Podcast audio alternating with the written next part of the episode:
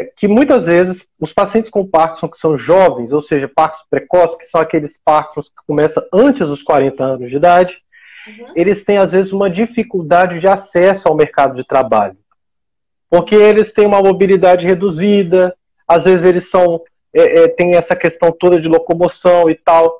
Comenta um pouquinho para a gente, o, o as questões relacionadas ao trabalho. Esses pacientes entram como vagas especiais? A entrada do mercado, a entrada no mercado de trabalho. Como eu já disse no início da, da live, né? O que vai fazer com que a pessoa tenha determinados direitos vão ser as consequências trazidas pela patologia. Como você bem disse, a dificuldade de mobilidade, essas coisas, é uma das principais sintomas, né? Quando o Parkinson vai avançando.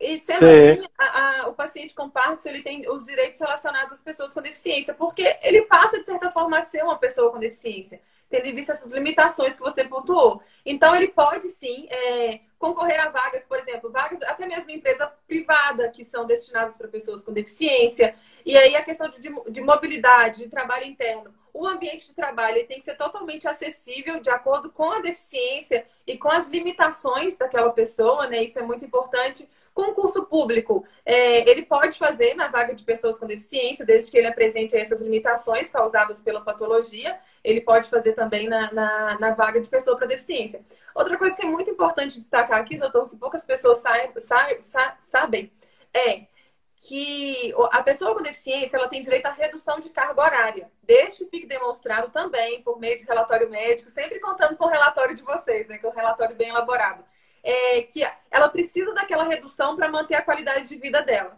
tá? Porque se, Muito ela, exemplo, se ela trabalhar oito horas por dia, isso pode prejudicar a saúde dela. Então, se tiver um laudo médico bem elaborado, demonstrando que a, redução de carga horária é imprescindível para ela ter uma qualidade de vida, ela consegue. Só que aí é só, só fazendo um adendo. É o funcionário público, pessoa com deficiência, que seja funcionário público federal tá? Em âmbito federal. Tá. A lei federal já prevê isso de forma bem expressa. Mas o que, que acontece? Por analogia, é, em comparação, digamos assim, a essa lei federal, muitas pessoas têm ajuizado ações em âmbito municipal e estadual, tá? E algumas pessoas têm conseguido essa redução de carga horária.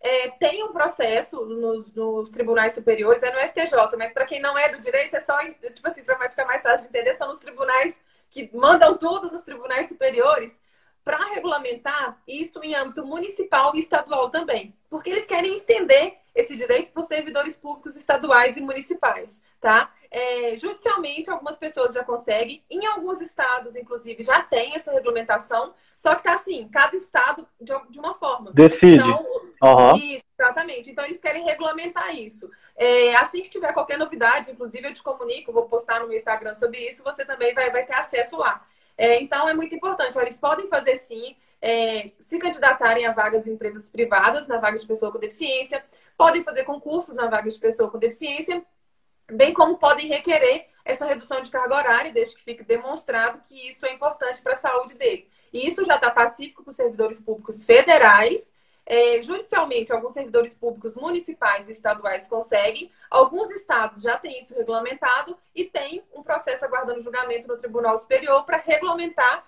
é, de uma forma geral para os estados e para os municípios. Só que, que a iniciativa privada, essa redução de carga horária, não existe uma não, lei que regulamenta é, isso. Não, exatamente. Na iniciativa privada ainda não tem e a gente fica até assim, ainda era para ter, né? Porque lá não tem estabilidade. Então, assim, mas acaba que se tiver uma redução de carga horária, é, como a gente milita muito na área, a gente sabe que o empregador, o que, que ele vai acabar fazendo?